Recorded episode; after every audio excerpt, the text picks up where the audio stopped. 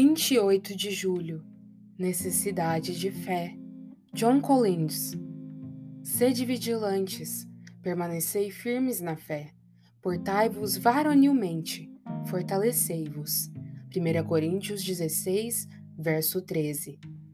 Quando o carcereiro se ajoelhou aos pés do apóstolo e disse: Que devo fazer para que seja salvo? O apóstolo respondeu: Crê no Senhor Jesus e serás salvo tu e tua casa. Quando o chefe da sinagoga teve medo, Cristo disse: Não temas, crê somente. Quando o homem aflito pediu misericórdia por seu filho, Cristo lhe disse: Tudo é possível ao que crê.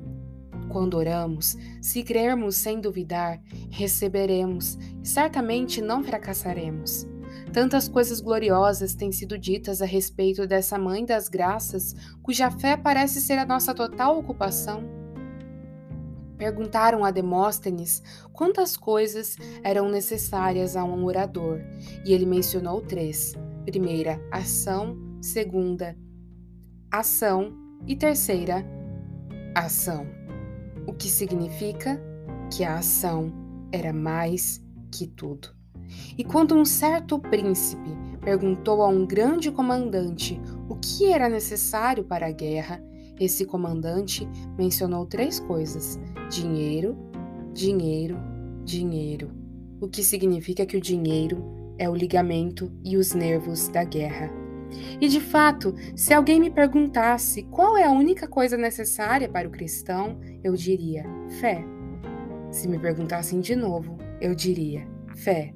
E se me perguntassem pela terceira vez, eu diria ainda: crer. A primeira, ore por fé. A segunda, use a fé. A terceira, cresça e tenha mais fé. Ter fé é crer e é o dever integral do cristão, em um sentido seguro, pois isso supõe humilhação e ordena um novo modo de vida. Que possamos nos lembrar disso. Ter fé e crer é o dever integral do cristão.